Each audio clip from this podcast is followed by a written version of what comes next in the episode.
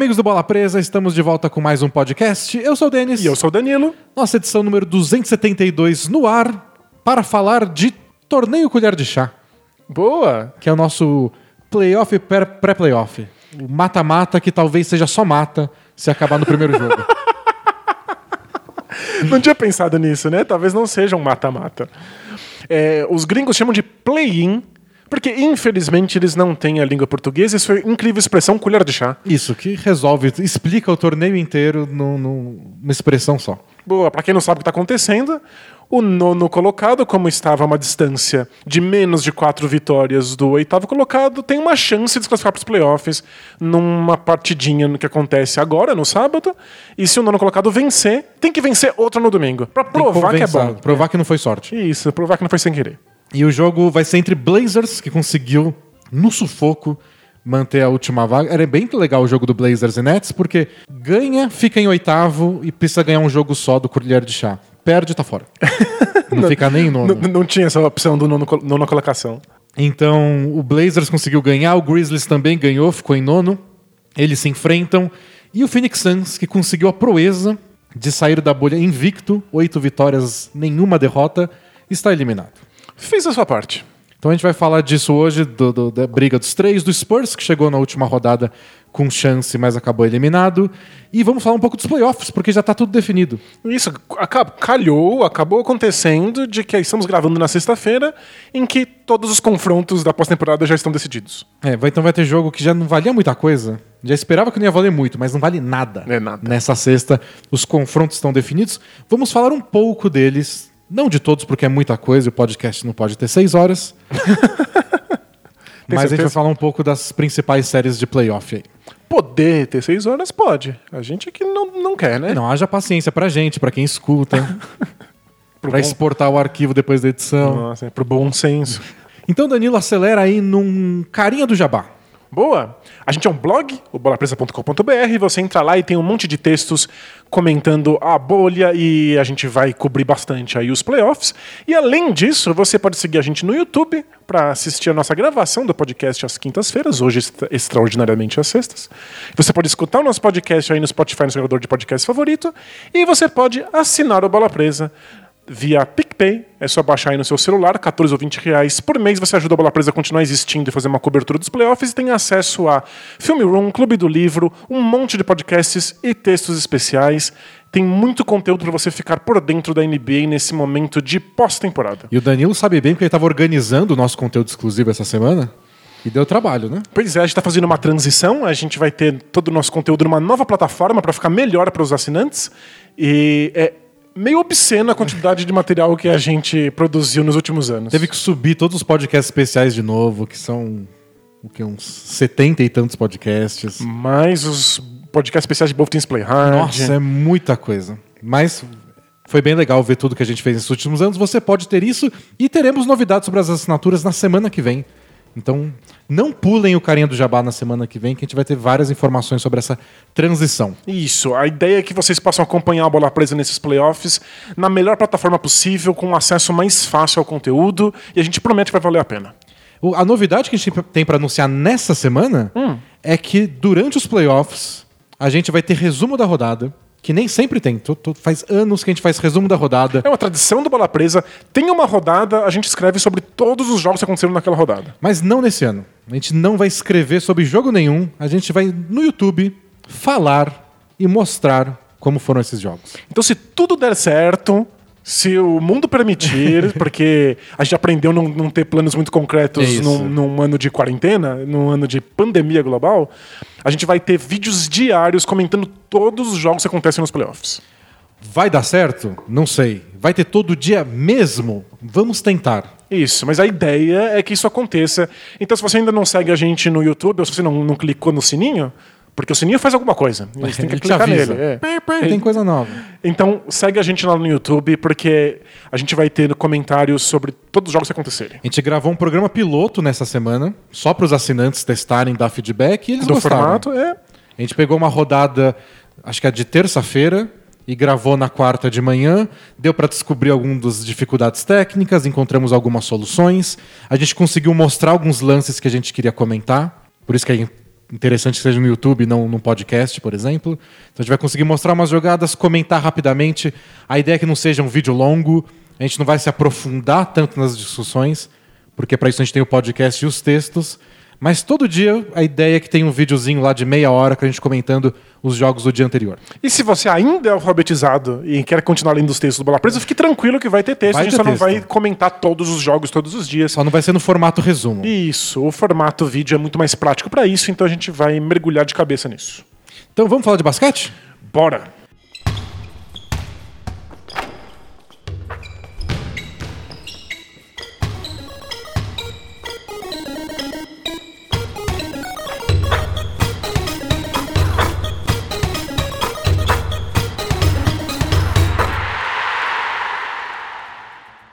Bom, começar pelo Portland Trail Blazers, porque foi o grande jogo Boa. da, da rodada, porque todo mundo tinha que ganhar, todos os candidatos ao torneio colher de chá. Blazers, que estava em oitavo, Grizzlies, que estava em nono, Suns, que estava em décimo, Spurs, que estava em décimo primeiro. É... Obviamente, os dois que estavam atrás, Suns e Spurs, tinham que torcer por derrotas de alguém lá na frente. A famosa combinação de resultados. É isso. É, teve até reclamação de gente aí, mandou mensagem pra gente no Both Things Play Hard sobre, pô, não devia ser todos os jogos ao mesmo tempo? Não é meio injusto alguém entrar em quadra sabendo o resultado que precisa? Talvez não seja o ideal, mas Não dava pra, pra se programar pra isso também, né? são quatro times e tem três quadras na NBA também, nem dava. E a gente nem imaginou que isso fosse possível. Quem em sã consciência achava que o Suns ia ter chance na, na última rodada? É, foi uma nem meio loucura. Suns, Todo nem a mundo sabia que, que ia ser uma confusão. É, esse retorno e pelo menos foi divertido, foi legal. E na prática, todo mundo entrou sabendo que tinha que ganhar. Não tem muito.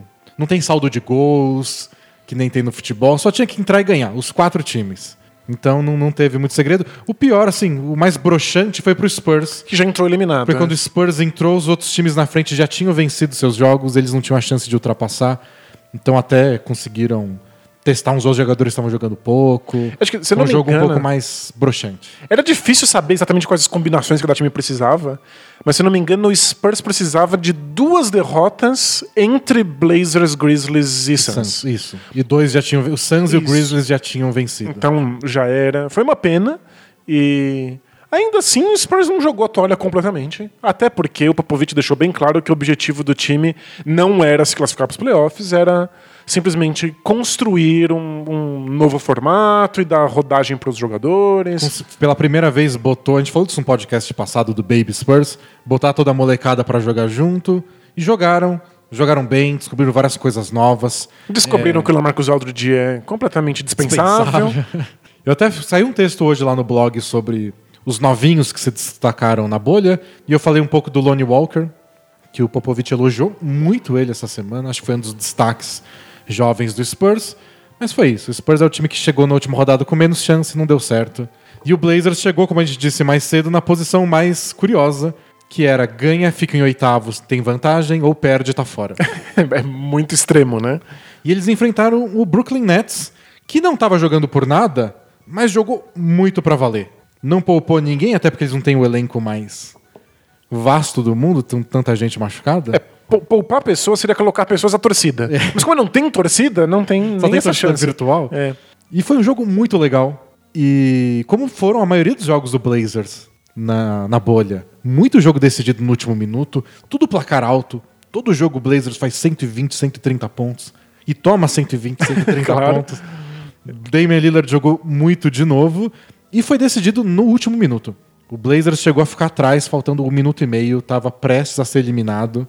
Não, e o mais assustador, o Blazers estava consideravelmente atrás, talvez sete pontos atrás, com o jogo acabando, e o Lillard achou que era uma boa ideia arremessar uma bola do meio da quadra, E acertou. no começo do cronômetro. É, é, é, a gente entende que alguns arremessos são fáceis de tentar quando você não tem nenhuma responsabilidade, quando não tem nada em jogo, quando você não tá lutando por uma vaga de playoff e quando você tá na frente do placar. Mas como que o Lillard conseguiu dar esse arremesso? Foi surreal. Foi, foi deu um passo depois do meio da quadra e arremessou. Com o pé no logo, literalmente agora é um logo, né? É um logo da NBA. Uhum. E acertou. E o, o que foi mais legal foi que o Nets estava fazendo dobras de marcação no Lillard assim que ele passava do meio da quadra. Eu vou quer saber? Eu vou arremessar antes da dobra, então. Dane-se. A dobra chega no meio da quadra, eu arremesso no meio da quadra. É absurdo. E ele acertou e imediatamente pediram tempo. E depois até a transmissão mostrou o, áudio do Gareth Temple, né? Conversando Foi. com algum outro jogador do Nets que eu esqueci quem era, falando: não importa, você vai lá e marca ele. Ele, ele driblou, passou do meio da quadra, você marca ele. Não importa se você tá deixando livre o CJ McCollum ou o Michael Jordan. você vai lá e dobra no Lillard. E no meio da quadra. No meio da quadra. Esse foi o nível de pavor que ele provocou no, no Nets, que fez isso o jogo inteiro. Do tipo, a gente não vai tomar 61 pontos igual o Dallas tomou no meio da semana. E tomou só o quê? 40? Foi isso. E o, e o que me deixa mais feliz pelo Blazers é que nessa circunstância agora tem o Nurkic. Agora demais. o Lillard tem um passe fácil de ser dado na, pra cabeça do garrafão, ao invés de ter que inventar alguma coisa para as mãos ensaboadas do Hassan Whiteside. E o Whiteside recebe na cabeça do garrafão, ele olha pro lado. é, não, acho que eu vou dar um. Não, vou dar um floater. Não, aí o já, a marcação já chegou. O Nurkic sabe o que fazer, ele consegue passar a bola dali, ele consegue colocar a bola no chão. E o Nurkic jogou bem demais, o Lillard acabou com acho que 12 ou 13 assistências. Tipo, deu- é- é um Blazers muito melhor, com muito mais recurso do que o Blazers da temporada passada. Eu fiquei um pouco preocupado com o Nurkic. Porque pelas minhas contas, pela minha matemática, ele caiu no chão umas oito vezes no quarto período. Tentando pegar rebote, lutando, ele se jogava e caía no chão. E caía. Não é possível. Ele cai muito, né? Ele cai o tempo inteiro. E depois o Jarrett Allen começou a pegar um monte de rebote ofensivo em cima dele. E foi, acho que ele tá só exausto. É, acho que deve estar no limite mesmo. E foi até foi emocionante de assistir assim. O Blazers se entregou pra valer, mas foi também preocupante, porque o time tava engajado, o Lillard pegando fogo, O todo, jogando bem. todo mundo, sabe, vidrado no jogo, e eles quase perderam pro Nets desfalcado que tava jogando só por Só por esporte. só para fazer o show da galera. É. Só pra alegrar nossa vida. É. Que é uma coisa que eu, comentei no nosso programa piloto aí do, do resumo da rodada. Que tem um ar- esse- esses últimos jogos tiveram um ar de pontos corridos. Então, tipo, Vale muito pra alguns, vale nada pra outros. né? campeonato de pontos corridos. O primeiro colocado enfrenta o décimo. É o jogo da vida do primeiro, precisa ganhar pra ser campeão, e o décimo tá tipo, ó, eu não vou ganhar, não vou ser rebaixado, as férias estão chegando. Não tem nada em jogo, né? E aí, às vezes, algum time fala, ah, quer saber, eu vou decidir o campeonato então. Vou estragar a festa desse primeiro colocado. E era o que o Nets podia ter feito. Podia ter simplesmente mandado o Blazers pra casa. E parece que a graça do Nets foi essa. Eles jogaram pra valer porque, tipo, o jogo vale pra eles? Tá todo mundo assistindo? Vamos lá, vamos, vamos fazer esse jogo ser emocionante. Vamos ganhar um jogo que significa alguma coisa, já que provavelmente a gente vai ser varrido nos playoffs. Sabe que em jogos de tabuleiro tem uma expressão pra isso, que é o kingmaking, que é quando os jogadores que não têm nenhuma chance de nada na partida podem escolher com algumas jogadas quem vai ser o vencedor. Ah, legal. É isso, e era, Nets fala, tipo, ah, era kingmaking. O Nets podia escolher se era o Blazers ou o Pelicans nos playoffs. Quer dizer, nos playoffs não, no torneio colher de chá. o. O Suns, né? O Suns. Pelicans. O Suns, o Suns. Descansa em paz o Pelicans.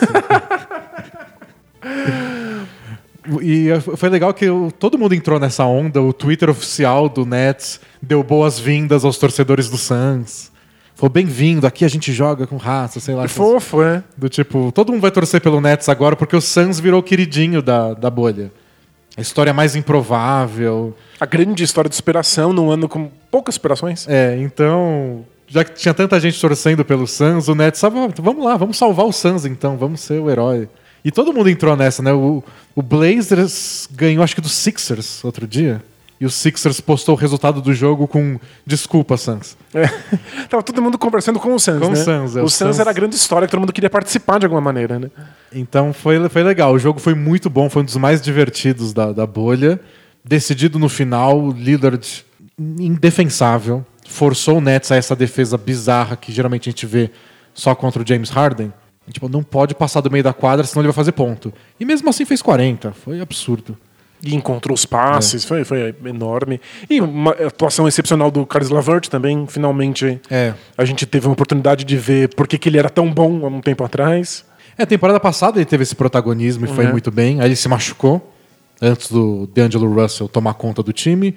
E nessa temporada também ele se machuca bastante, né? Ele não tem sequência. E aí teve a chegada do Kyrie Irving, etc.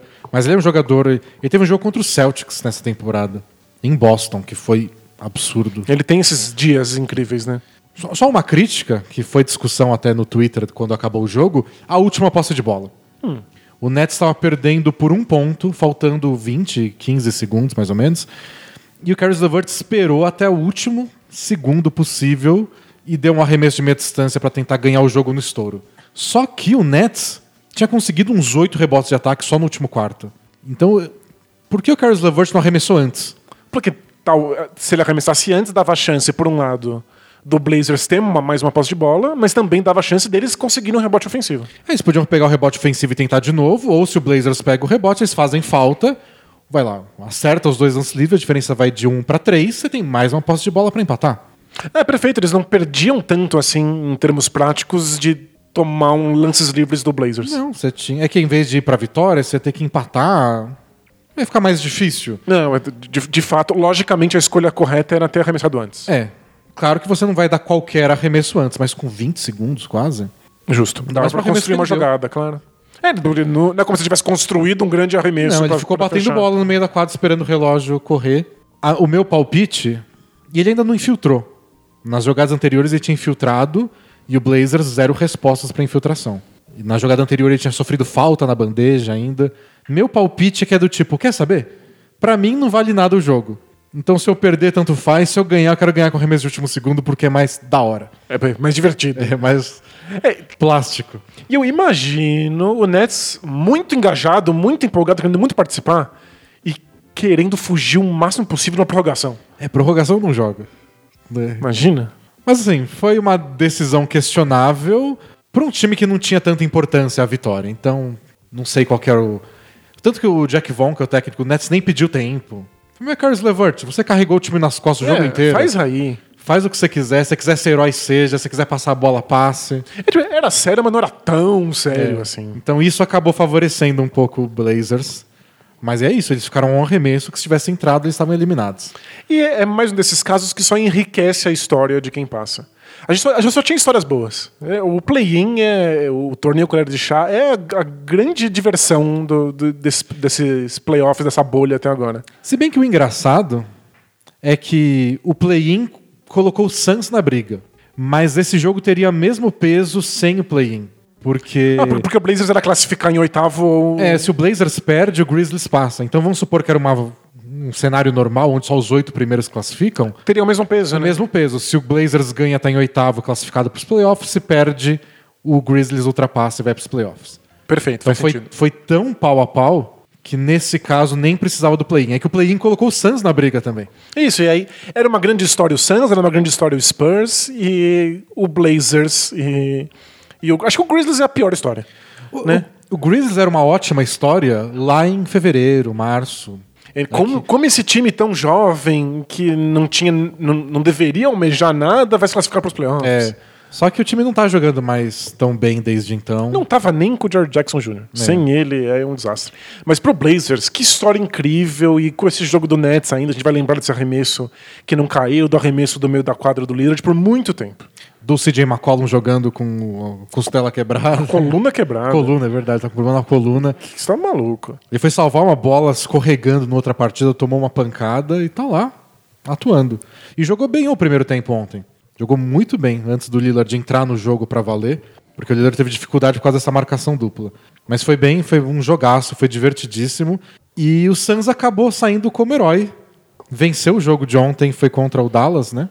É, não foi tão divertido o jogo. O primeiro tempo ainda foi mais pau a pau.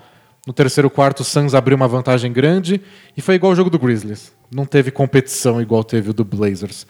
Mas conseguiu essa marca de ir embora com oito vitórias e nenhuma derrota, que foi um pouco que a gente falou semana passada, que era a cara do Suns sair invicto e ainda assim não classificar. Pois é, é, pode dar tudo certo e pode estar todo mundo torcendo pro Suns. Alguma coisa tem que dar errado. É, né? né? A cara deles. A coisa mais Suns nesses últimos tempos é encher a torcida de esperança e depois fazer todo mundo quebrar a cara. E, e é a segunda vez que o Suns faz isso. Porque o começo da temporada do Suns era um começo cheio de esperança. E deu tudo errado muito rápido, né? E o Suns teve aquela temporada, foi quando? 2014? Que o Suns teve. Era pra ser um time horrível, porque um monte de gente foi embora. Mas o time foi muito bom, além das expectativas. E o Dragic jogou mal bem. Eles ganharam 50 jogos, mas naquele ano em especial, o, no Oeste não era o bastante. E foi o melhor nono colocado da história. Coitado. Então o Suns é muito especialista nisso.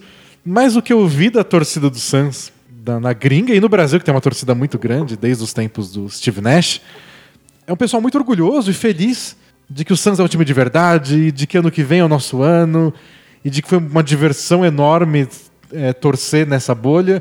F foi a história que meio que salvou a bolha, eu acho. Especialmente a segunda semana da bolha.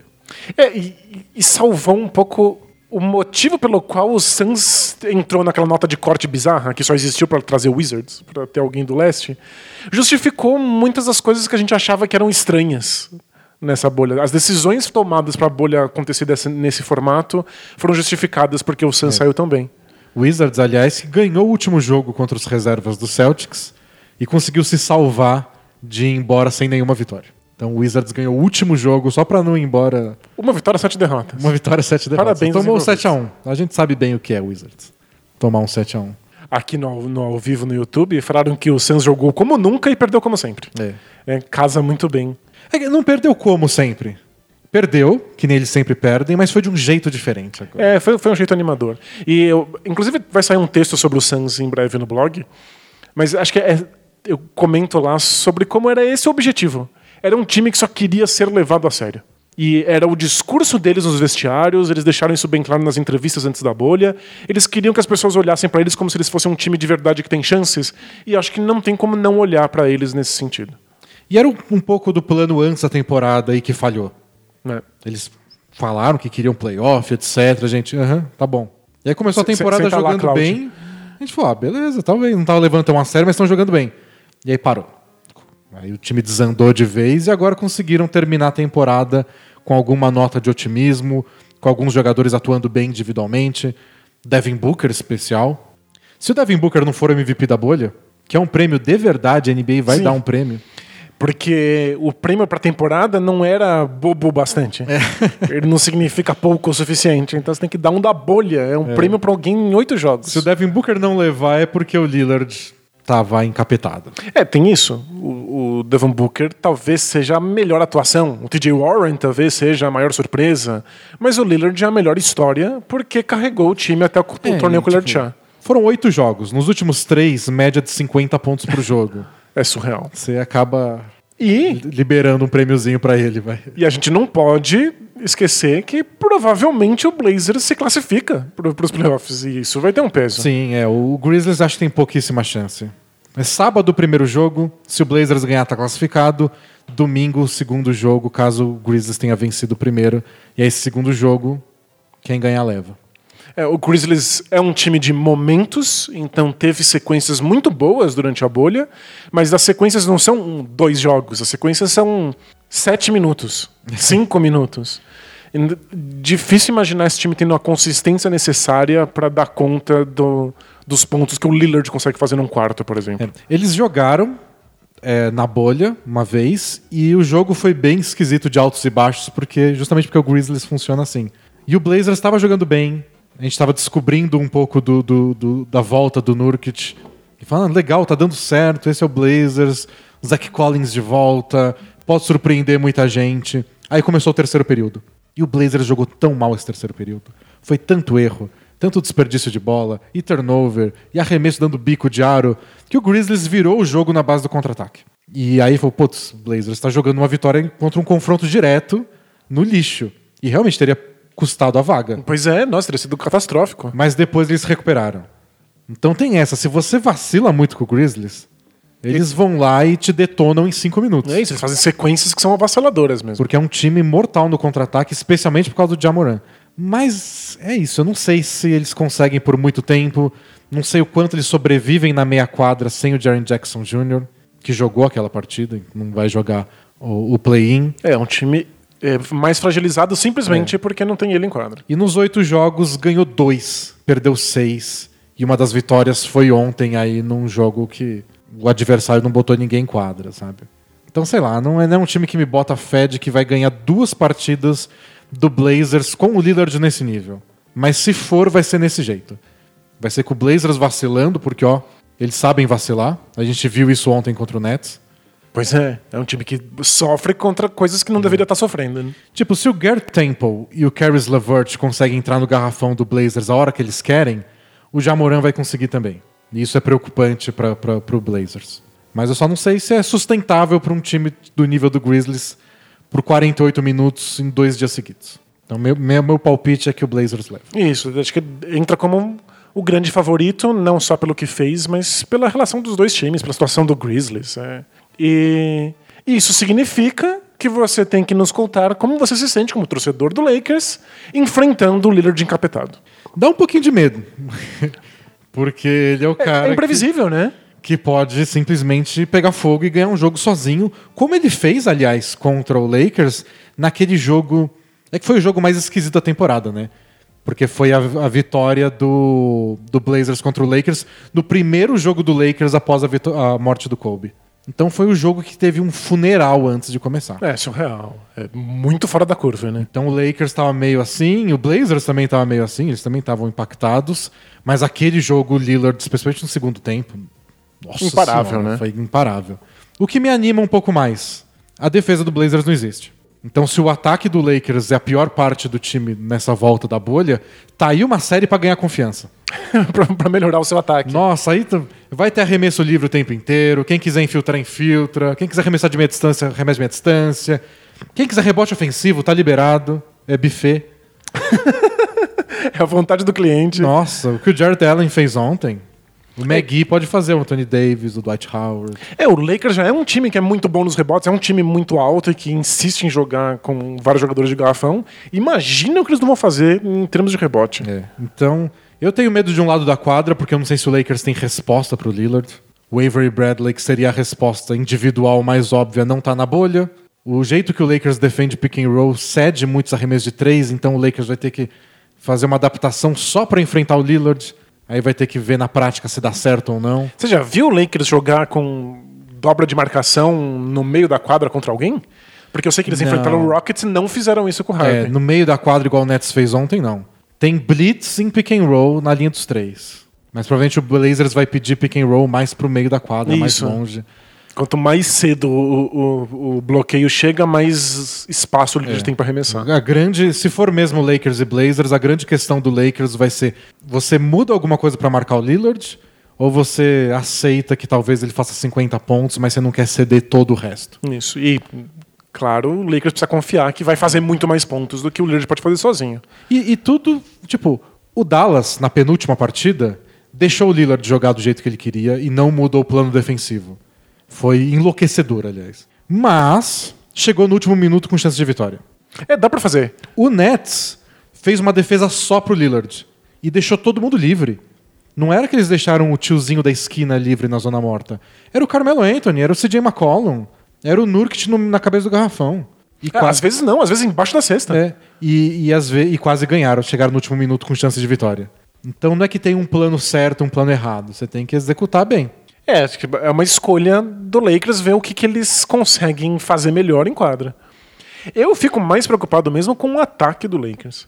Que é não está funcionando. É, é, eu acho que estatisticamente é o ataque que mais evoluiu, né, da temporada é, pra bolha. Foi o, número que a gente trouxe da semana passada, no podcast semana passada, e não melhorou muito nessa, nessa aqui, embora tenha sido vários jogos onde o Lakers não jogou para valer, alguns poupou muita gente, alguns jogou só o primeiro tempo, LeBron, depois sentou os números gerais não são tão. não dão tantas respostas. Mas a atuação vendo não foi. O ataque não engrenou ainda. É, e talvez o Blazers seja a oportunidade de engrenar, porque todo mundo deveria engrenar contra a defesa Sim. do Blazers, mas se não engrena, se o ataque do Lakers não funciona no primeiro, no segundo jogo, talvez a gente veja um time mais desesperado. Sim. Eu acho que vai dar mais trabalho do que deveria. Um, um, oitavo contra o primeiro colocado, que costuma ser um atropelamento de trem de largas proporções. é uma, é uma probabilidade vai muito maior do que o, o comum de uma zebra de oitavo contra a primeira. Você imagina o estrago que o Lakers ia fazer no Grizzlies? É, não, não ia ter jogo. Não ia ter jogo. E o, o Grizzlies está jogando muito mal. E contra o Blazers? Tem a gente não dá para sonhar com uma vitória do Blazer, seria meio enlouquecido, mas dá para dar bastante trabalho. É, o, o, que o Blazers pode sonhar a princípio é botar o Lakers contra a parede, ganhar o primeiro jogo, Deixa chegar, chegar né? num jogo 5 com 2 a 2 e sei lá o que vai acontecer. Dá para ir complicando e de repente chega numa situação que dá para ganhar. Aí você cria uma, uma situação em que o Lakers pode se complicar. É. Em que eles começam a apontar dedos, em que eles não, não, não conseguem inventar uma resposta, em que a confiança virou farofa, a pressão é grande demais. Eu acho que um time com a defesa do, do Blazers não ganha série de playoff. É, acho que é muito difícil. Mas vai que se supera, vai que eles acham alguma resposta contra o Lakers. Porque o Lakers também tem características bem específicas de ataque. Você consegue parar alguma coisa. E aí a defesa do Blazers começa a parecer um pouco melhor. Então isso vai ter que mudar pro Blazers, senão. É, o Blazers, do jeito que a gente viu até agora nesses oito partidas, não parece ter Senão chance. vai, a única chance do Blazers é que sejam sete jogos iguais esses, esses dois últimos contra Dallas e Nets, que é 140 140, chega no último minuto, vamos ver quem faz a última cesta. Do meio da quadra. Do meio da quadra. E aí, é o LeBron que acerta o meio da quadra ou o Lillard? É isso. Se for resumido a isso, o Blazers tem chance. E se for resumido a isso, que série incrível que a gente vai ver. Haja sexta. Haja sexta. Haja narrador gritando Bang! É, então, Bingo! quem grita sexta como se fosse gol vai ficar muito vai cansado. ficar bem cansado. Não sei se o Sport TV vai transmitir a série do Lakers específico com o, Everaldo Marques, mas poupe os seus bingos, porque haja garganta. Vão ser muitos. Tem outras transmissões ao longo do dia. É, quer aproveitar que a gente falou de Lakers e Blazers e falar das outras séries do Oeste? Eu quero, porém, Porém, antes eu quero fazer um momento alura. arara, momento arara, Alura. Porque semana passada É. me senti culpado porque eu tinha prometido um game show e não cumpri. Mas também, olha, olha as coisas que você propõe. Você coloca a barra muito no alto. Mas esse- essa semana eu trouxe. Você trouxe? Trouxe seis cursos. Ok. Você vai ter que adivinhar qual deles não faz parte da Lura. A Lura tem mais de mil cursos, porque ela é uma instituição de ensino que produz os próprios cursos e garante a própria qualidade. E eu tenho que descobrir quais desses cursos aí estão dentro dos mil disponíveis, é isso? Porque a gente sempre fala aqui que a Lura tem esses mil cursos, que você faz uma matrícula só, um plano só que você assina, você tem acesso a todos. Mas todos quais? Acho que a gente tem que dar um pouquinho de contexto. Mas um deles é, um deles é pegadinha. Vamos ver aí. Você vai ter que adivinhar. Tá bom, vamos lá. Beleza? Tá ok. Depois a gente, a gente. Você vai se empolgar com algum deles e aí você vai querer usar nosso cupom para fazer sua, sua matrícula. Manda. Você acha que a Lura tem um curso de podcast? Você vai me dar a resposta imediatamente? Não. Você pode dar seu palpite, eu posso falar todos. É porque, é porque se se eu errar logo de cara, eu vou saber que os outros são de verdade. Tá bom. Então, Então, vou, vou falar todos. fala você todos, depois eu, de- depois eu decido. Vamos lá. Curso de podcast. Ok. Desde a sua concepção do tema até a produção. Legal. Um curso de podcast completo. Perfeito. Curso de YouTube. Ok. De criar canal no YouTube e fazer o que a gente está fazendo aqui. E fazer provavelmente melhor Que do que a gente tá aparentemente, fazendo. se a gente está fazendo, qualquer um faz. Precisa de curso? Mas dá pra fazer melhor, hein? Curso de Kanban. Legal. Curso de quadrinhos. Boa. Curso de Minecraft. Tá bom. ou curso de lidando com as imperfeições da pele. São esses. Não faço ideia. Todos eles são plausíveis. Parabéns, fez um excelente trabalho. Chuta alguma coisa. Olha, eu acho que não tem o curso de imperfeições da pele. Errada a resposta. Errei? Todos têm na Lura, Danilo. Mas é, você me enganou. É, exatamente, esse é o objetivo, eu ganhar. E eu apresentar os cursos que a Lura tem. Tem um curso de como lidar com as imperfeições da pele. É um curso de. Photoshop Entendi. específico só para lidar com imperfeições da pele. Maravilhoso. Imagina ter isso no seu currículo. Então são vários de Photoshop e se você quiser se focar nessa parte de imperfeições da pele, tem um curso só para isso. É, é por isso que é legal colocar isso no seu currículo e catapultar sua carreira. Porque mostra que você é especialista em Você é coisas. especialista em imperfeições da pele. Maravilhoso. Quero. Mas e o de Minecraft é bem legal. É mesmo? Porque ele ensina lógica de programação usando construções de Minecraft. Você usa o redstone, que pelo jeito é um, um. Como é que eu posso falar? Um material que você usa no Minecraft para fazer suas coisas. Eles ensinam lógica de programação dentro do universo do Minecraft. Sério. Parabéns aos envolvidos. E o de quadrinhos é bem completo também. Ele ensina desde o- das ideias de uma narrativa sequencial até realmente passar o seu desenho para o computador e tudo mais. É, e são coisas que muita gente acha que pode aprender sozinho. Não, eu vou fazer meu quadrinho aqui e vamos ver o que acontece. Ter um curso desses te dá um- uma estrutura de conhecimento que coloca isso em outro nível, Eu, né? eu acho até legal fazer as duas coisas. Tipo, você tem, já tentou uma coisa sozinho, ou tenta sozinho, e depois vê o que uma pessoa estruturou pra ver. Aí Claro, nessa é. parte eu não tinha pensado. Ver alguém que é profissional mesmo, né? E o Kanban, pra quem tava em dúvida, é um sistema que pode te ajudar a controlar fluxos de produção. Então, é, eu não deveria saber disso, porque Não deveria, não deveria. Kanban é muito ligado à fábrica automotiva e saber como É você é fazer de São linha de Bernardo, montagem. é isso. É, na, Eles verdade, ensinam no- no- na maternidade em São Bernardo. na verdade, tem um jogo de tabuleiro que eu gosto muito, que é o Kanban, que é um jogo sobre fazer linha de montagem de automóvel. Jogaço do Vital Lacerda. Então, é uma coisa muito importante para quem lida com a indústria mesmo. E tem um curso pra isso. Então Sério? são várias áreas. Usem lá nosso cupom de desconto, alura.com.br, barra promoção, barra bola, barra bola presa. São 100 dinheiros de desconto para você poder escolher um desses seis cursos ou outros mil. Realmente. Eu não vou trazer um quiz aqui com os mil, porque. Como a gente disse mais cedo, o podcast não pode durar seis horas. E parabéns pelo seu game show. Porém, gostaria que você soubesse que eu me sinto traído. Ah, mas eu ganhei. Tá, que bom. Esse é Que bom que alguém tá feliz. É um game, no game é um jogo, alguém ganha. E o importante é que seja eu. Vamos lá então falar dessa série de playoff.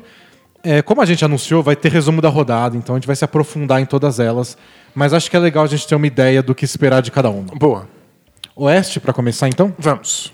Então a gente falou do meu Lakers, vamos falar do seu Rockets, que acabou em quinto, certo? Isso, embora tenha o mesmo, o mesmo número de vitórias que o Thunder. E vai enfrentar o quarto, que é o Thunder, que tem o mando de quadra com muitas aspas. Aliás, é cu- curioso isso. É, quarto e quinto acabaram empatados em número de vitórias, tanto no Oeste quanto no Leste. Que no leste foi Heat Pacers. Isso. O, o, o Heat Pacers, os dois com 44 vitórias, e o, o Thunder Rockets, os dois com 44 vitórias. então tudo empatado. O Thunder com um mando de quadra que a gente pode até discutir se. Acho que vale a pena de- discutir depois que os jogos começaram. é, vamos descobrir ainda como é que manda de quadra vai ser, que tipo de impacto psicológico vai ter. O quanto as luzes no telão vão influenciar a galera. É, eu- eu tô assistindo os jogos, eu imagino que influencia mais do que eu pensava. É, eu tô vendo que faz diferença. Parece um jogo mesmo do time mandante. Vai saber se isso tem impacto de fato no basquete É. que vai ser jogado na pós-temporada. Porque eles vão colocar musiquinha que já tá acostumado a jogar, todos os É. efeitos sonoros vão ser o do time da casa, mas eu já vi jogador dizendo que nem presta atenção. É, bem- bem Começa possível. o jogo, eu apago e não sei que música tá tocando. É, então, mas os jogadores dizem isso também na, da temporada normal, em situações normais. Quando, quando manda de quadra faz E a gente sabe que estatisticamente manda de quadra faz muita diferença. Então vamos ver. Mas o Thunder é o time que você não queria enfrentar com- Isso. como torcedor do Rockets. Acho que era o time que eu tinha mais receios de pegar. É, eu sei que Lakers e Clippers são times, obviamente, melhores e mais perigosos, mas eu tinha mais esperança de como o Rockets poderia se sair contra eles. É, Eu acho que o grande pesadelo do Rockets no Oeste é o Clippers. Acho que o Clippers é o time que mais funciona jogando baixo. Depois deles, acho que o Thunder realmente causa muito trabalho. O Lakers é um time tão exagerado de alto que o exagerado baixo do Rockets pode causar uma confusão. O Thunder faz um pouquinho de tudo, o Thunder é disciplinado, o Thunder sabe tirar proveito desses cinco minutos que o Rockets não acerta a bola de três. O Thunder tem um Chris Paul rancoroso, Ace pegando fogo. pegando fogo, super revoltado ter sido trocado do Rockets depois que falaram que ele ia continuar lá. É, eu imagino um pesadelo pro Rockets. É, o, é o, o Thunder é um time que joga bem baixo quando, quando quer, mas também consegue jogar rápido e defender contra-ataque com o Steve Adams em quadra.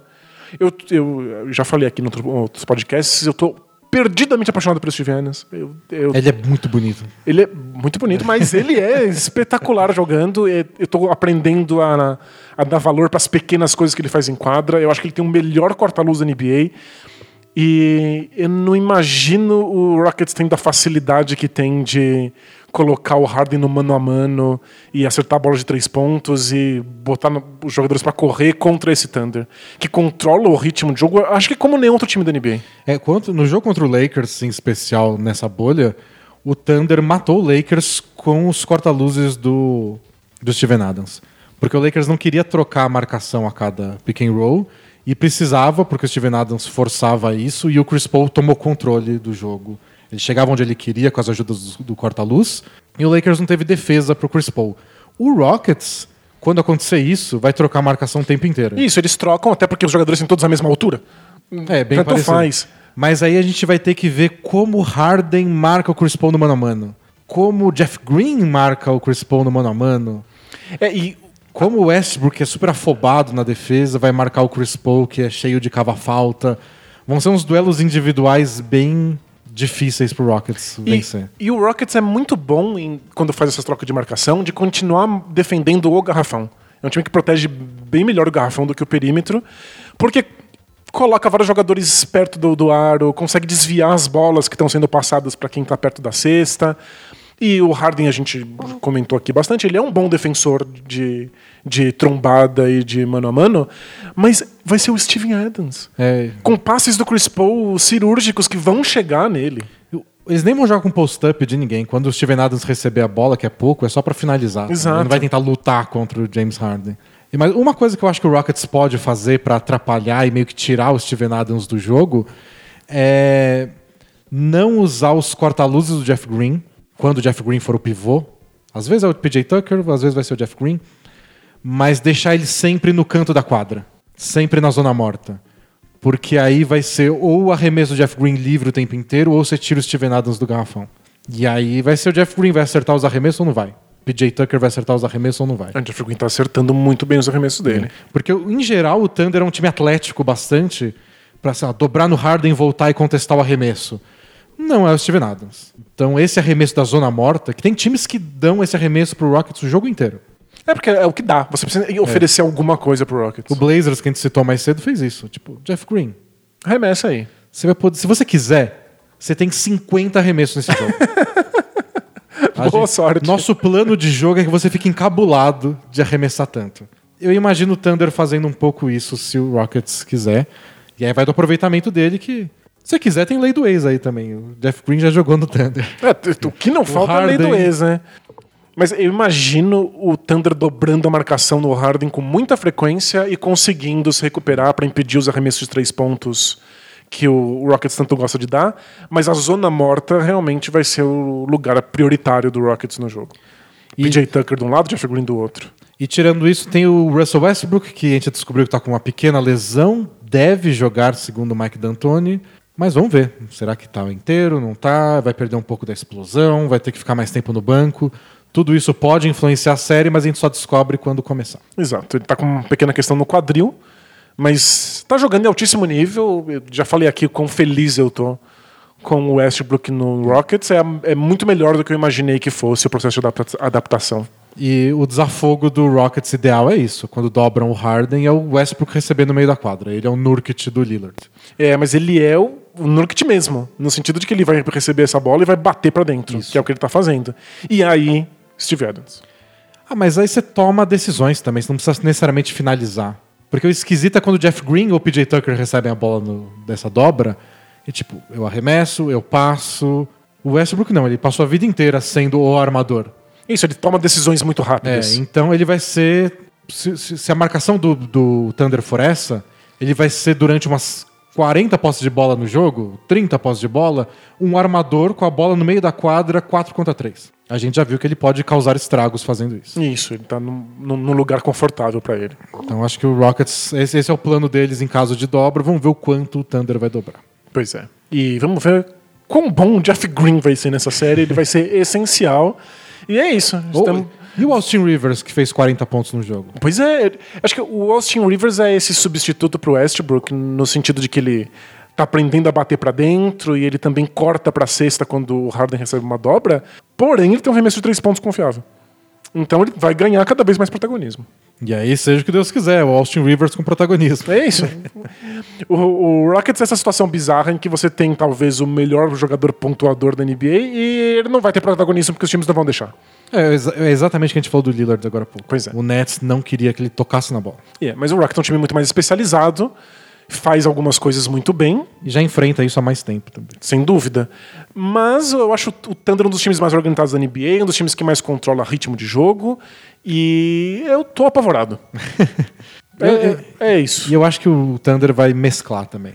Dobra, depois não dobra, depois marca individual, depois marca com o Schroeder, depois marca com o Shai Gilgeous Alexander, bota o André Robertson, que voltou a jogar depois de sete anos. Ele pode marcar, inclusive, o pivô do Rockets.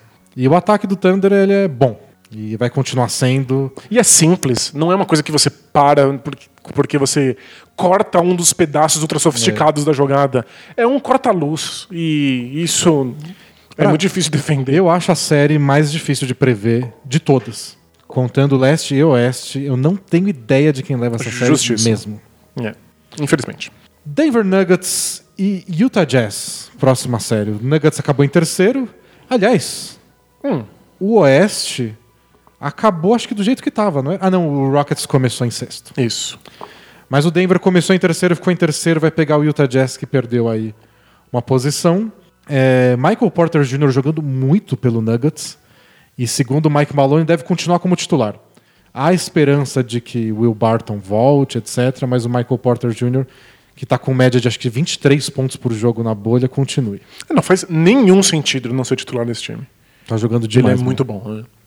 Ele é uma grata surpresa por Nuggets. A minha questão com essa série é: tudo que eu critiquei a defesa do Blazers vale pro Jazz. Tá muito fácil fazer cesta no Jazz. Você ataca o garrafão quando você quiser, o que não deveria acontecer, já que eles têm o Rudy Gobert. Mas acontece. Você entra a hora que você quiser, com floater, bandeja. E sendo o Nuggets um bom time ofensivo, eu acho que eles devem ter o domínio da série. Na pior das hipóteses, o ataque do Jazz funciona e fica um jogo de. Os dois marcam um ponto o tempo inteiro. Mas acho que a defesa do Jazz está muito frágil. Eu tava espiando uns números e a defesa de aro da NBA como um todo piorou nessa temporada. Alguma coisa aconteceu, talvez a gente precise de mais distanciamento para entender, que fez com que fosse mais fácil tirar os pivôs ou os grandes defensores, os grandes protetores de perto da cesta. E eu acho que é mais evidente no caso do Jazz. A piora em números defensivos do Gobert é muito gritante. E ele ainda é candidato ao prêmio de melhor defensor da temporada. Ele ainda é bom em si. Mas as situações defensivas em que ele fica são piores do que jamais foram. É, e isso faz com que o Jazz seja um time muito exposto. É muito fácil infiltrar. E, e no papel é legal você ter o Gobert, porque isso individualmente ele ainda é um grande defensor. Só que eu não sei se é o melhor matchup para marcar o Jokic. No papel é. Você tem o talvez o melhor pivô ofensivo sendo marcado pelo melhor pivô defensivo. Perfeito. Sei lá. Inclusive interessante, é. Não sei onde o Embiid entra nessa listinha, mas em linhas gerais é isso. Só que o Jokic pode falar, quer saber? Se eu não vou ter tanto sucesso em cima do Gobert lá embaixo do garrafão, igual eu costumo fazer, dando ganchinhos e giros, eu vou ficar aqui no perímetro, distribuindo 12 assistências por jogo e arremessando. Porque eu sei arremessar e isso o Gobert não vai me impedir de fazer. Então você tira o Gobert do garrafão e o Jokic continua existindo do jeito que ele existe, com uma adaptação. Eu vou dar menos gancho e vou dar mais arremesso de meia distância. É, não é que o Jokic, o Jokic não tá abrindo mão de uma das principais ferramentas dele. Ele não tá abrindo mão de nada. Ele pode fazer uma coisa que ele faz tão bem quanto. É. Ele tem escolhas. E o Gobert não pode escolher, né? Gobert tem que ficar embaixo da cesta. É, lá Isso. que ele faz a diferença. Ofensiva e defensivamente. Então, defensivamente, ele vai ter que abrir mão de marcar o Jokic no perímetro. E no ataque, o Gobert vai- ainda vai enfrentar um Jokic que hum, tá longe de ser um grande defensor, mas é um corpo grande e forte perto da cesta. Uma coisa que pode ajudar bastante o Jazz é que no ataque, eles já faziam mais durante a temporada regular do que nos anos anteriores, e eu acho que ainda mais na bolha, que o ataque deles foi simplificado ainda ao extremo. O Joe Ingles já brincou com isso. Quando ele foi pro time titular e voltou a jogar bem, ele falou que é fácil, eu só chamo o pick and roll do, do, do Gobert e vejo que quem tá livre. e é o que eles estão fazendo. Então talvez eles tentem faz- levar isso ao máximo.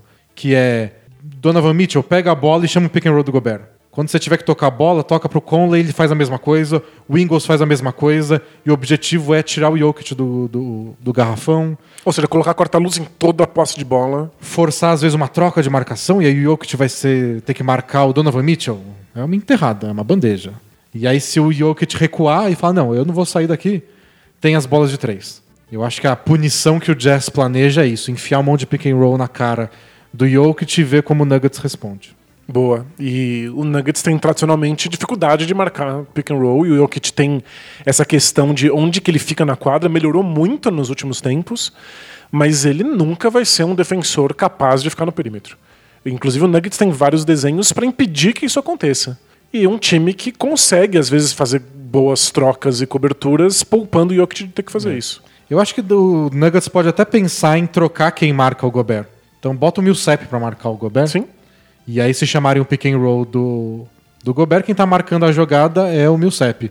E você meio que esconde O Jokic na zona o. Jokic, sei lá, no Royce O'Neal. né? E aí você marca ele meio à distância, deixa chutar mais vezes, porque Melhor ele chutando do que, do que o... deixa o Royce O'Neal chutar 50 Provavelmente, vezes é. igual o Jeff Green. Claro. Então, Todo mundo tem seu Jeff Green. todo mundo tem seu Jeff Green. Eu acho que essa pode ser uma solução do Nuggets pra não ser tão explorado no pick and roll, que é o sistema ofensivo do Jazz em 90% das posses de bola. É.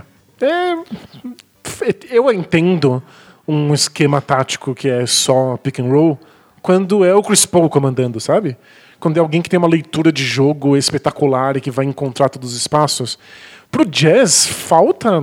É, eu gostava do Jazz quando eles tocavam mais a bola, botavam os adversários na roda. É, acho que eles precisam mais disso. É um time que não tem tanta visão de jogo a ponto de poder contar com um esquema tático tão limitado.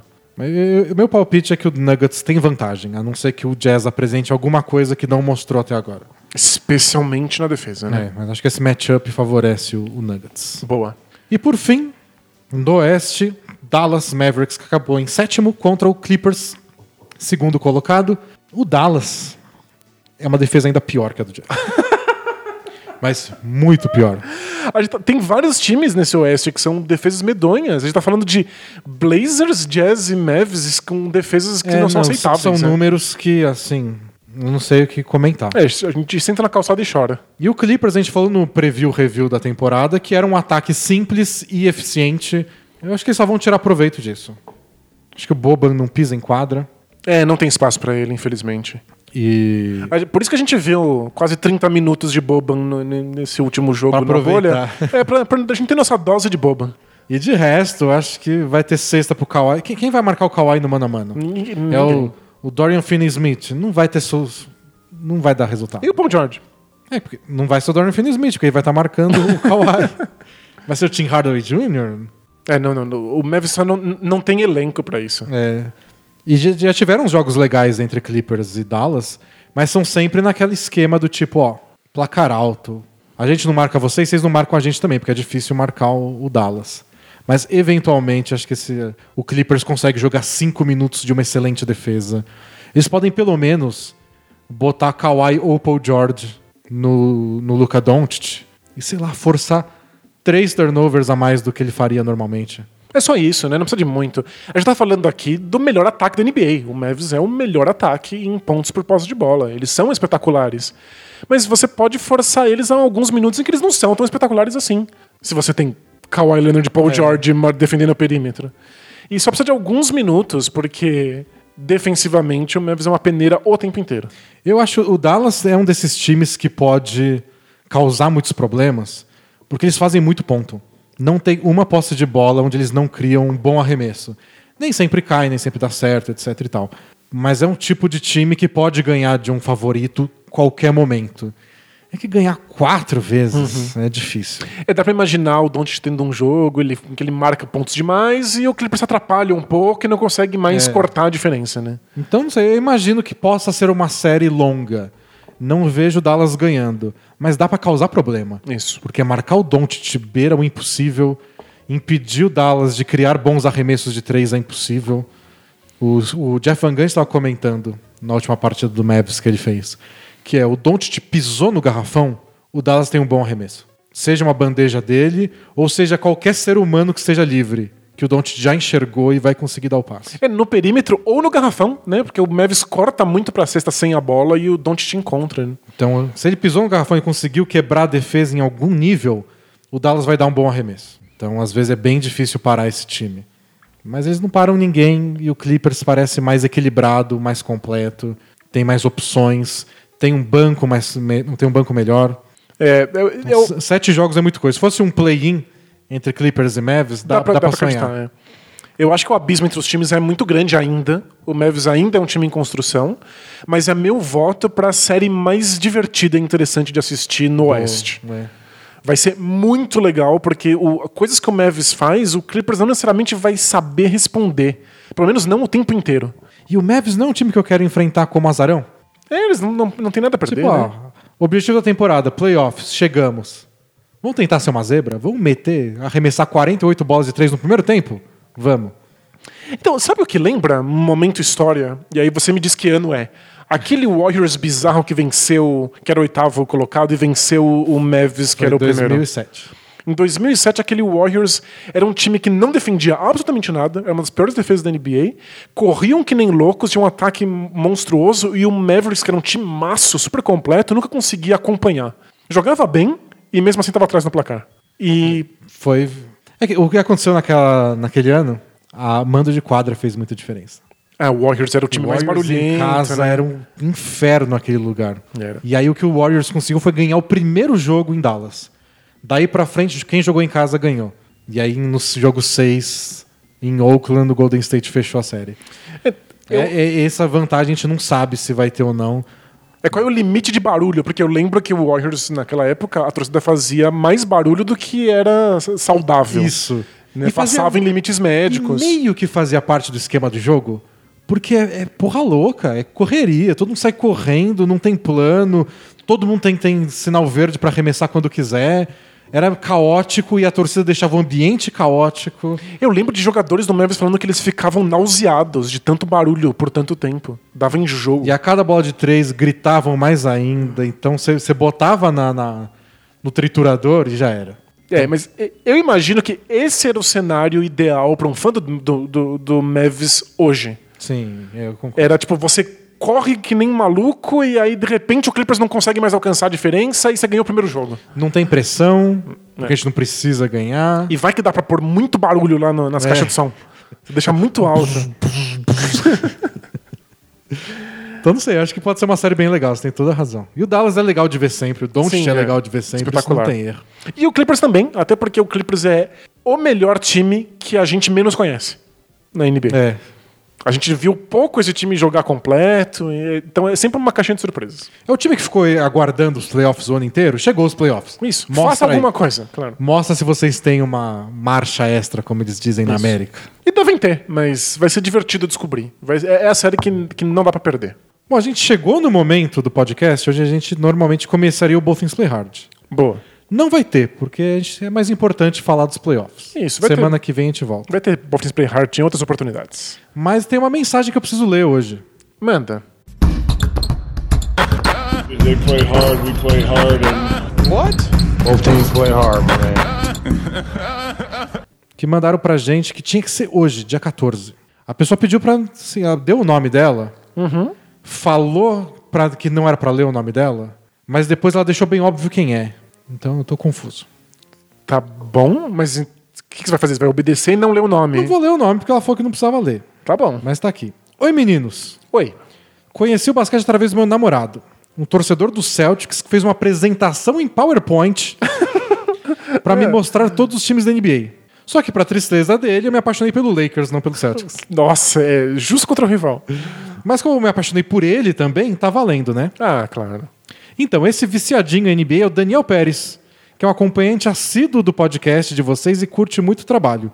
Inclusive, interage bastante com vocês nas transmissões. Legal. Amanhã, dia 14, é aniversário dele.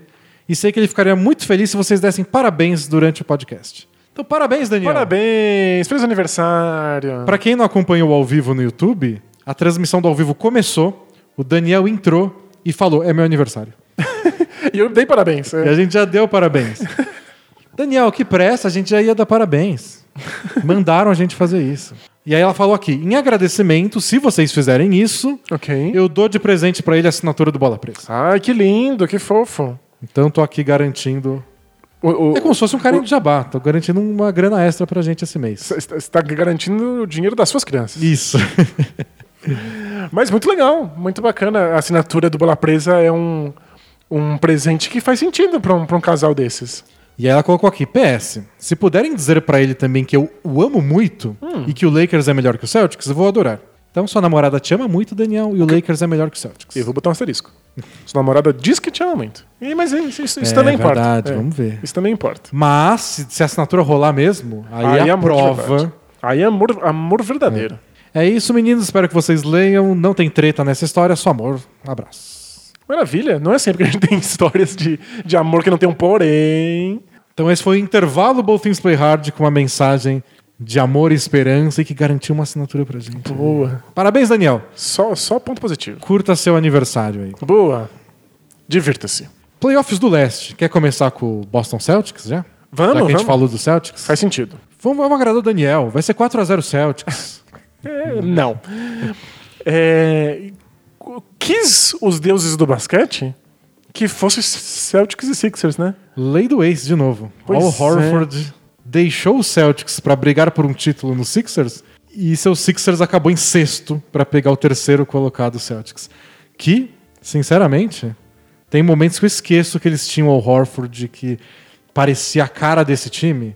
É, agora parece que não faz nenhuma diferença, Parece que né? não fez diferença nenhuma, que o Daniel Tais, ó, beleza. Tá. Mas lembra que quando o Sixers contratou ao Horford, a gente falou que era uma conquista dupla. Que era um grande jogador pro Sixers que ia fazer muita diferença. Não fez. Mas que também impedia que o Celtics tivesse o Horford pra marcar o É, Embiid. porque o que dava dor de cabeça. Então era acrescentava uma coisa pro Sixers e tirava uma coisa importante do, do Celtics na hora de um confronto direto. Temos agora o confronto direto. Então a, Foi a- para isso que eles roubaram o Al foi Horford. só pra isso. O Al Horford não é essencial pro Sixers, não fez grandes diferenças, é mais do mesmo. O time, Che- o time é muito pro banco. complicado, chegou aí pro banco de reservas, é, acabou contribuindo para uma construção que já é muito confusa. Porém, quem no Celtics marca o Embiid agora? Vai ter que ser o Tais. E vamos ver quantas, quantos minutos ele faz a segunda falta no primeiro quarto. Exatamente. e se não for o Tais, vai começar a apelar para uns caras mais baixos. Daqui a pouco o Grant Williams tá lá. O Grant Williams que é o menor pivô da NBA. Ele é mesmo? Brigando aí com... Ele nem é pivô, mas o Celtics usa. E faz função de... Ele finge que é grande. e a gente acredita. Bom, o Rockets, Ele joga bem, o Rockets joga é profissional bem, disso. É, o Brad Stevens, que é o técnico do Celtics, já tratou de vir botar água no fogo aí pra não ninguém se ficar muito aflorado. Falou tipo, eles são muito bons sem o Ben Simmons. A gente não é favorito. Ah, claro. Porque Ninguém o, acredita nisso, mas você tem que, que- que colocar esses, esses panos quentes. porque o Ben Simmons é um dos- o segundo ou o melhor, o co-MVP do time e tá fora da temporada. Então nosso instinto é tipo, um time perdeu um jogador essencial, o outro time tá completo. O time que tá completo se classificou melhor na temporada é o favoritaço. É. O Brad Stevens falou que não é o caso, que o time joga muito bem sem o Ben Simmons e que os números dos Sixers durante a temporada, eu, eu confesso que eu não chequei isso. Não fez um fact, um, um fact check, hein? É, mas o Brad Stevens disse que os números dos Sixers na temporada sem Ben Simmons é um dos melhores ataques da NBA. É. E realmente o, ben, o Embiid joga muito bem sem o Ben Simmons, assim como o Ben Simmons joga bem sem o Embiid. Exato, era isso que eu- que eu tinha em mente. A gente sabe que são dois grandes jogadores e são duas estrelas, e nenhum time quer abrir mão de uma estrela quando você tem duas. Porém, os dois jogadores jogam melhor sem o outro. Eles são jogadores que ocupam o mesmo espaço e que agora oficialmente são da mesma posição. Porque o mundo finalmente tem bom senso e sabe que o Ben Simmons é um ala de É um força. jogador de garrafão. É um jogador de garrafão, ele sempre foi, ele deveria ter sido desde o começo. E o Embiid é um jogador de, de garrafão que se vê obrigado a ir pro perímetro quando tá jogando com o Ben Simmons. Então não é um encaixe bom. É um encaixe bom porque são dois bons jogadores. E isso nunca vai ser ruim. Mas É, não é que o time é ruim com os dois juntos. Não. É que os dois estão sempre fazendo algum sacrifício, alguma coisa que não é o ideal é, deles. o melhor Ben Simmons é quando o Embiid não tá tendo que cortar pedaços do Ben Simmons. E o melhor Embiid é quando o Ben Simmons não corta pedaços dele. Então eu não acho esses Sixers tão pior sem o Ben Simmons. É claro que ele faz falta em vários momentos. Mas talvez a gente tenha o melhor Embiid possível. É, o que eu acho que faz mais falta pro, pro, pro Sixers é a opção de. Tipo, vai ter que colocar o Al Horford titular, ele que não era. Vai ter mais minutos pro tal do Shake Milton. Sabe? Você vai depender mais da pontuação do Josh Richardson, que um di- dia faz 30, outro dia faz 8 pontos. Dependendo da circunstância, você vai ver mais Raulzinho. Porque às vezes vai precisar de mais armação, Esse- mais controle de ritmo. Essa parte do, do mais que umas enquadra que na defesa piora as coisas. Então, essa parte do elenco dos Sixers acho que se acaba pesando. E bota muita responsabilidade nas costas do Embiid. Muita. Porque, tipo, agora você é o protagonista, você funciona melhor, a bola vai em você toda a posse de bola, você não pode cometer tantos turnovers igual você comete, você vai ter que lidar bem com as dobras de marcação que o Celtics vai fazer. Vai, vai fazer sempre que tiver no garrafão. Você vai ter que pontuar bastante e cavar falta quando você receber a bola perto da cesta. E você não pode ter um dia ruim. Você não pode ter aqueles dias que você faz a terceira falta no primeiro tempo. Você não pode ficar frustrado e ficar tentando trombada com um jogador específico só porque não funcionou o que você tentou na jogada anterior. Porque o Embiid tem dessas. Tem dia que ele é espetacular, tem dia que ele tá frustrado e tem que sentar no banco e o Ben Simmons comanda o show. Não tem ninguém comandando o show além de você, então. Você vai ter que ser bom, muito bom por pelo menos uns 4 ou 5 jogos aí. Pois é. E me preocupa muito a defesa. Porque o Embiid é um, um defensor espetacular, mas o Ben Simmons é melhor ainda. Eu acho o Ben Simmons um dos melhores defensores da NBA. Ben Simmons é mais completo, né? Ele marca mais posições. Ele é muito mais versátil, no sentido de que ele pode trocar a marcação a qualquer corta-luz. Ele é um defensor muito bom de perímetro, ele intercepta mais bolas e o Sixers precisa de contra-ataque porque o ataque é meio truncado. Eu acho o Embiid um dos melhores defensores da NBA. E talvez o Ben Simmons esteja um pouquinho acima, assim, pelo, por essa versatilidade. Mas é isso, os dois juntos causam um horror no, no adversário. Agora é só o Embiid. E talvez o Celtics consiga fugir um pouco dele. É possível, você pode colocar ele no perímetro. Arremesso de meia distância, que eles não são tão contra, bola de três. cortar a luz o tempo inteiro. É, eu acho que o Sixers sofre mais na defesa do que vai sofrer no ataque de ter só Embiid em quadro. É. E vamos ver como eles usam o Horford contra os. Um time mais baixo, né, do Celtics. O Celtics joga baixo. Ele vai ser marcado pelo Gordon Hayward, sei lá. Como eles vão tentar explorar isso, ou vão tentar explorar? É, difícil. Então é, uma, é um matchup esquisito porque o Sixers é esquisito. Contra todo mundo, o Sixers é um matchup estranho. É, nunca encaixa. Mas o Celtics tem jogado melhor, tem mais opção ofensiva, é um time mais completo. É um time que não tem tantos altos e baixos quanto o Sixers, que tem dia que parece um time, parece uma piada. É, o Celtics. E o Embiid veio de uma lesão aí não séria, mas uma lesãozinha que fez ele perder uns jogos no tornozelo. Ah, mas é o Embiid. É. Tá sempre baleado. Isso é verdade. Ele nunca esteve saudável. E eu acho que a gente viu os m- momentos da bolha em que era o melhor Celtics da temporada. Né? O Celtics mais confiante, com- distribuindo ma- melhor os arremessos. A minha questão é, eu confio mais no Celtics. Eu sei mais o que esperar do Celtics. É. O Sixers, sei lá. E aí começa a perder jogadores. Mas também é uma série imperdível. Ah, sim, vai ser bem legal. É, ser no, no mínimo, porque os dois times se odeiam. E tem uma rivalidade é, É. De, de alguns anos. A rivalidade como- perdeu um pouco da graça porque os times mudaram um pouco, o Al Horford trocou de lado, mas E o pessoal dos Celtics deve gostar do Al Horford. ainda assim. Ah, espero que eu dei agora, trair o movimento, cara. Então, é, é, eu quero um pouco de ódio só pra deixar- dar- um gostinho. Assim, ódio dentro das quatro linhas. Isso, então tá depois bom. eles saem pra jantar. Quer dizer, não pode sair. Depois eles jogam É ping-pong. na bolha. Depois eles vão pescar. Coisa idiota. O vencedor dessa série pega o vencedor de Toronto Raptors e Brooklyn Nets. O quanto você acha que vale gastar saliva com uma série Toronto Raptors e Brooklyn Nets? É, se não for 4 a 0 pro Raptors, é um fracasso assim monumental do Raptors. Já Essas- Tira os anéis que eles ganharam a temporada é, passada. dessas coisas que mancha a- a- a- o currículo de uma equipe. Eu achei que o Nets jogou muito melhor do que eu esperava nessa bolha. Uhum. Ganhou muito mais jogos do que deveria, mesmo que alguns jogos tenham sido meio que ninguém se importava. Deu um trabalhão pro Blazers que a gente falou no começo do podcast e tem que ser 4 a 0 Tem que ser 4 a 0 É, é, é, o Nets lembrou a gente de que eles são bem treinados. De que eles são um time organizado e de que eles têm vários bem jogadores que- que são interessantes. Como eles trocaram de técnico meio da temporada, eu achei que nem isso eles iam ter. Mas não, eles estão bem É, organizadinhos. é, é um, é um time decente. Que às vezes não dá pra ver muito bem. Que não dava pra ver tão bem quanto o Kyrie Irving tava em quadra. Porque aí o time não depende tanto disso, né? Então foi, foi feliz ver que o Nets é um time. Mas é um time ruim. É, não, não tem muita opção ofensiva. Tem muita responsabilidade nas costas do Caris LeVert, que tem seus dias, mas ele depende muito de infiltração. O, o Raptors não deixa ninguém entrar no garrafão deles quando eles querem. Eu imagino eles botando uma defesa por zona às vezes, e o Nets não vai saber o que fazer. Não vai ter alguém que quebre essa zona, não vai ter alguém que receba entre as zonas lá na linha do lance livre crie alguma coisa nova. Eles têm arremessadores de três. E talvez em alguns momentos bola- as bolas caiam, Talvez eles consigam forçar o Raptors a alguns erros e puxem contra-ataques. Não imagino isso rendendo uma vitória sequer. É. Nem pro Raptors, que adora perder um jogo de playoff lá na- na- em casa Então, na é- estreia. A gente vai ter que. Esse vai ser o teste definitivo.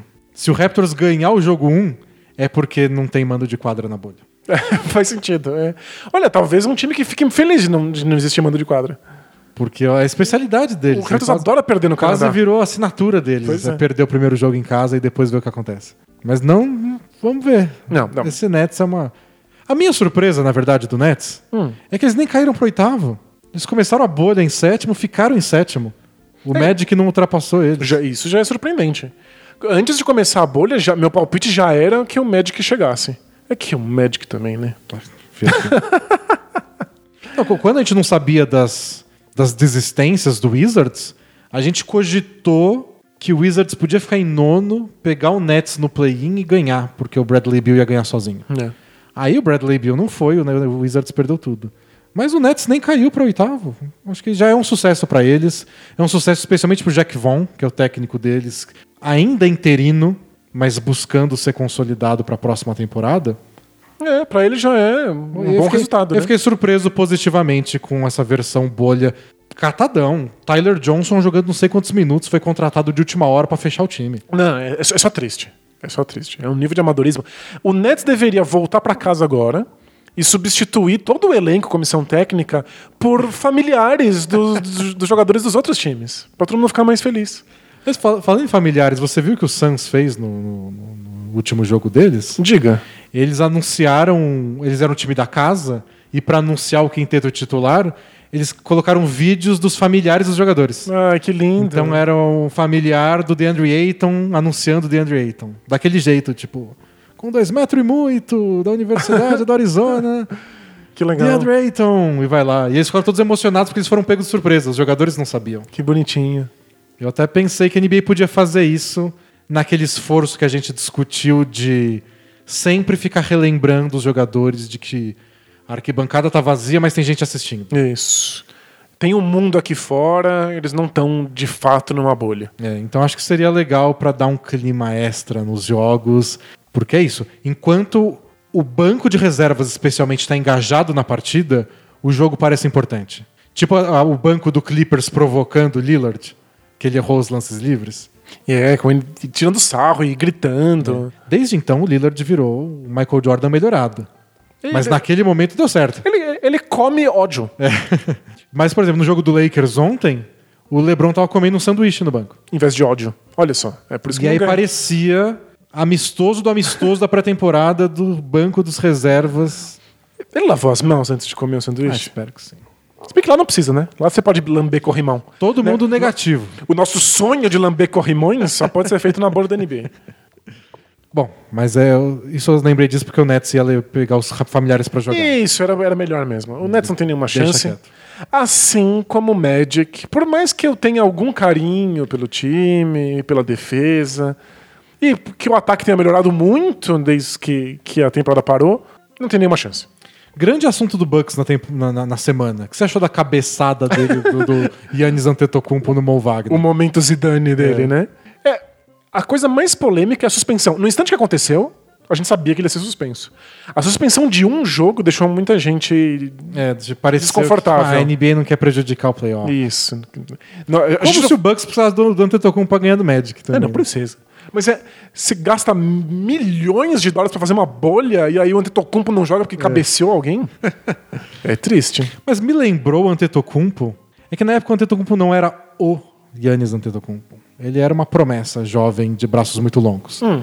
Aquela série contra o Chicago Bulls, anos atrás, que eles foram eliminados e quando o jogo tava perdido, ele deu uma voadora no Mike Dunleavy Jr.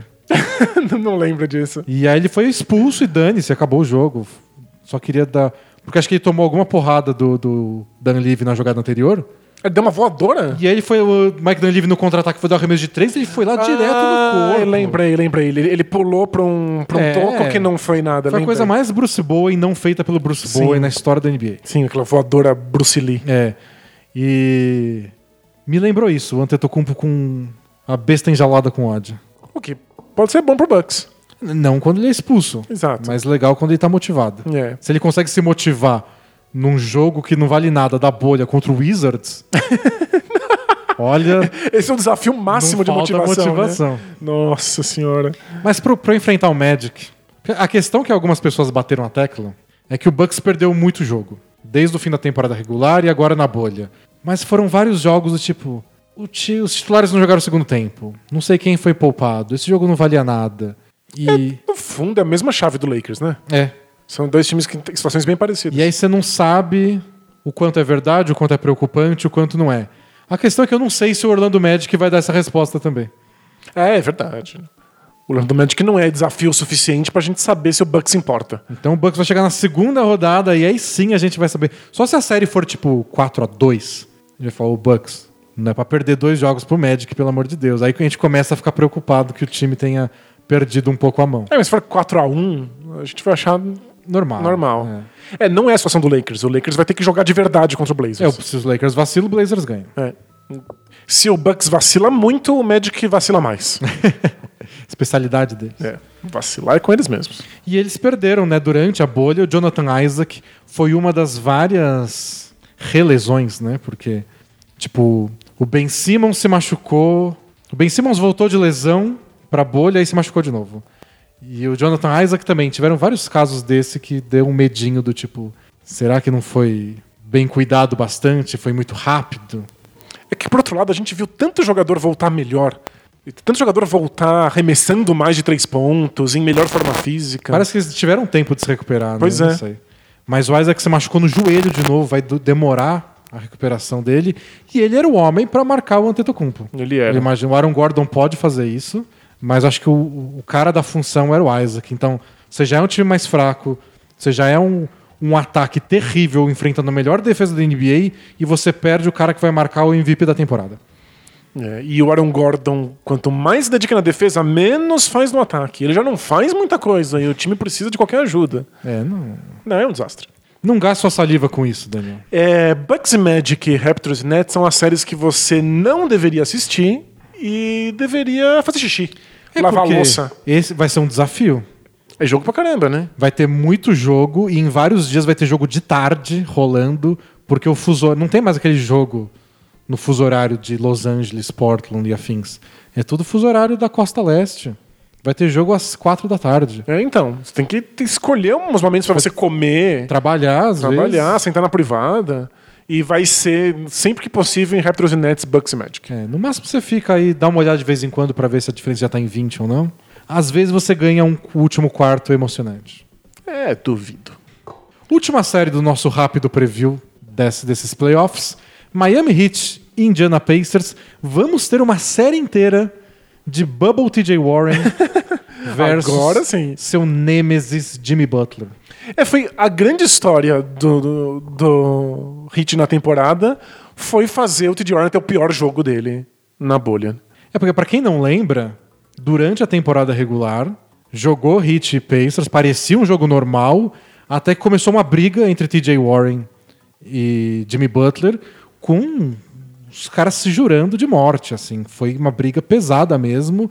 E depois o Jimmy Butler falando que, tipo, você não tá no meu nível, eu vou te pegar. O time Butler é descontrolado, né? E, e aí, de repente, chegou na bolha e o TJ Warren virou um cara, o cestinha da bolha.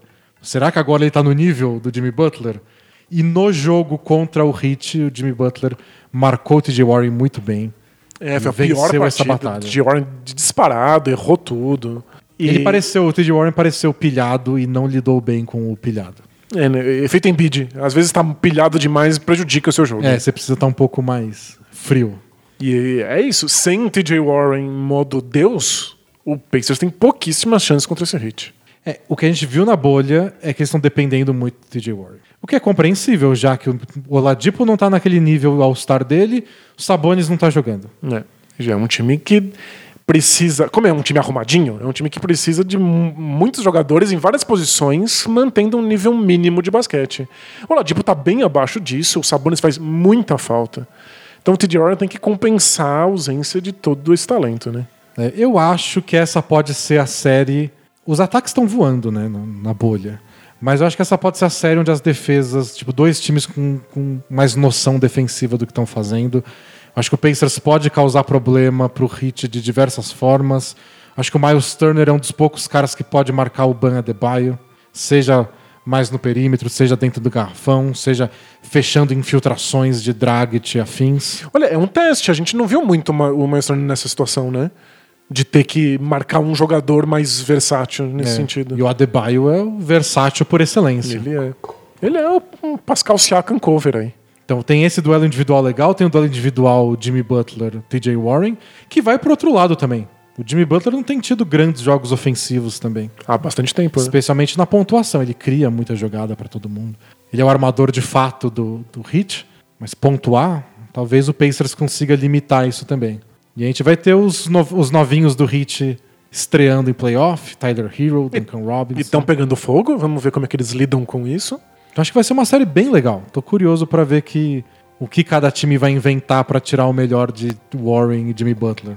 E se o Oladipo talvez deslanche, porque Ele, se, ele parece em modo treino por enquanto. se né? o TJ Warren não, não faz 35 pontos por jogo, o Oladipo sabe a responsabilidade que ele tem e disso ele não foge muito. Ele gosta de chamar o jogo e meio que comandar o ataque por si só. Tem que ver se vai ter físico e qualidade pra isso. Eu fiquei, inclusive, preocupado com isso, sabia?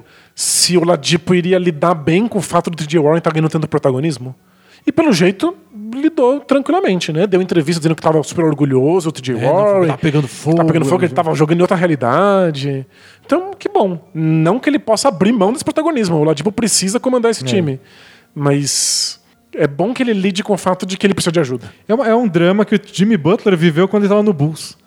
Lembra? Ele se tornou meio que na marra o rosto do novo ataque do Bulls. O Joaquim Noah teve que assumir muita função de criação de jogada. E aí voltou o Derrick Rose. Tipo, ah, É, foi super difícil, hein? o Noah estava tão bem como point Distribuidor de center bola, né? e agora a gente bota a bola na mão do Derrick Rose. E os 20 pontos por jogo do Jimmy Butler? O Pacers talvez viva isso até na temporada que vem, tipo. A gente roda o ataque via Sabonis, igual foi até a parada da, do, do Covid-19.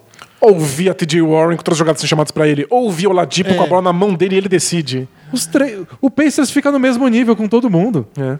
Nunca deslancha e nunca é ruim. É o time mais médio da NBA. É. E talvez no papel a gente pensar com os três juntos, aí deslancha. É, mas qu- qual é a, a base do seu ataque, Qual é a né? dinâmica dos três juntos? Né? Bom, não vai ser agora que a gente vai descobrir, porque não tem Sabonis, mas a defesa do Jimmy Butler do DJ Warren talvez force a gente ver mais do Oladipo, É. talvez até no mano a mano. Sem dúvida. Eu acho que- o Ladipo tava mostrando quão bom ele era quando ele tava saudável no mano a mano. É o lugar em que ele mais evoluiu o jogo dele. É. Então, o Nets vai precisar de mais ajuda e o TJ Warren em altíssimo nível. Eu acho que o Hit é bem favorito na série. Eu acho que o Hit é mais versátil, eu acho que o Hit tem mais opções de defesa e de ataque. O Hit também é um- tem um quesinho de Raptors, de ficar trocando como eles defendem, botar time mais alto, mais baixo, zona. O nome disso é bom técnico. Ah, Isso faz diferença. Quando isso, o Pacers anunciou que renovou com o Nate McMillan como técnico. Nossa comunidade de torcedores no Pacers, lá no grupo de assinantes, odeia o Nate McMillan. E vai ter que odiar ele por mais tempo, pelo jeito. Eu acho que ele tirou bastante desse time, mas eu não sei se ele consegue fazer mais. Talvez esse time precise de algo a mais. É, não sei como vai ser esse passo, mas vamos ver. Eu acho que no fundo é uma partida, é uma série que decide algo do futuro do Pacers. De ver se eles podem confiar no TJ Warren, se eles podem apostar nisso, se eles vão ter que transformar o time de alguma maneira. É, é uma boa temporada pro Pacers, mas sair na primeira rodada seria bastante broxante. É frustrante. Eles, eles brigaram por mando de quadra a temporada toda, acabou nesse quinto lugar. Mas se eu fosse chutar, nós podemos fazer palpite só como maldição bola presa? Claro, a gente fala só pra acontecer o contrário. Isso.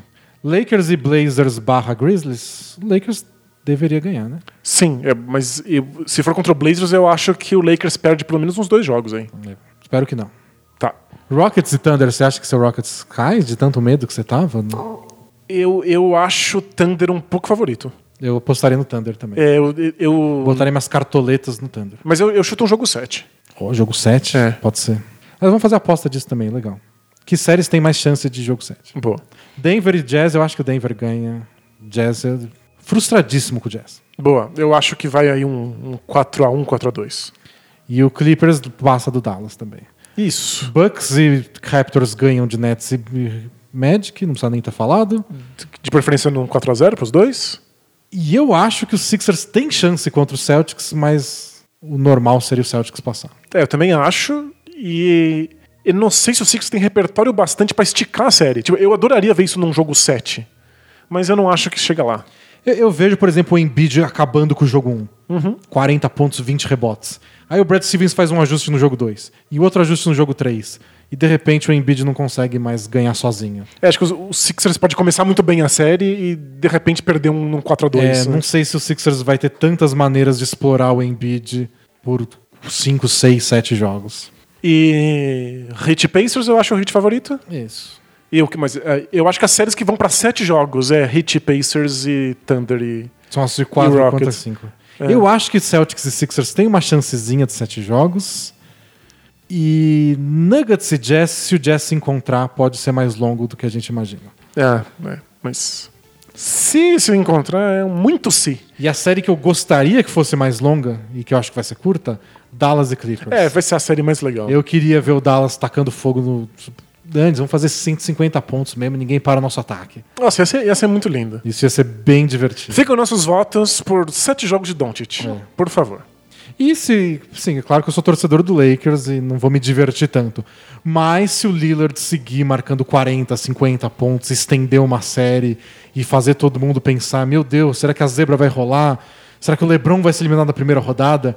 Vai ser uma história muito boa Sem dessa dúvida. primeira rodada. É, o, o Blazers deve ser a melhor história pra, pra, pra essa bolha, porque o Suns vai embora pra casa. Isso. A história dos seeding games foi o Suns e agora pode ser o Blazers. É, então, tipo, qualquer coisa que adicionar à história do Blazers é lucro.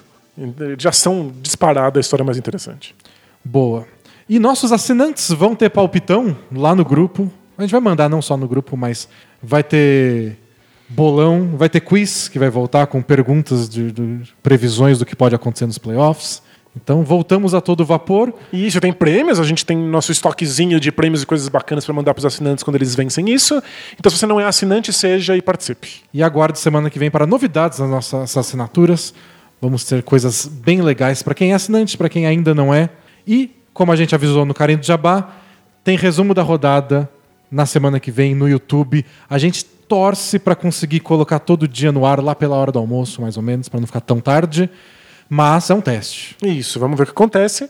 É, os primeiros jogos do playoff são na segunda-feira, é isso? Isso, então terça-feira. Terça-feira, se tudo der certo, volte aqui pro YouTube, ou vá pro YouTube se você está ouvindo a gente no podcast, para assistir nosso resumo- resumo da rodada. Ficamos por aqui hoje, galera. Boa. Então, playoff começando. Seja o que os deuses do basquete quiser. Ah, já, já quiseram os Celtics e Sixers logo de cara? Eles querem coisa boa. Vamos lá. Então, valeu, pessoal. Até a próxima. Tchau! Tchau, tchau!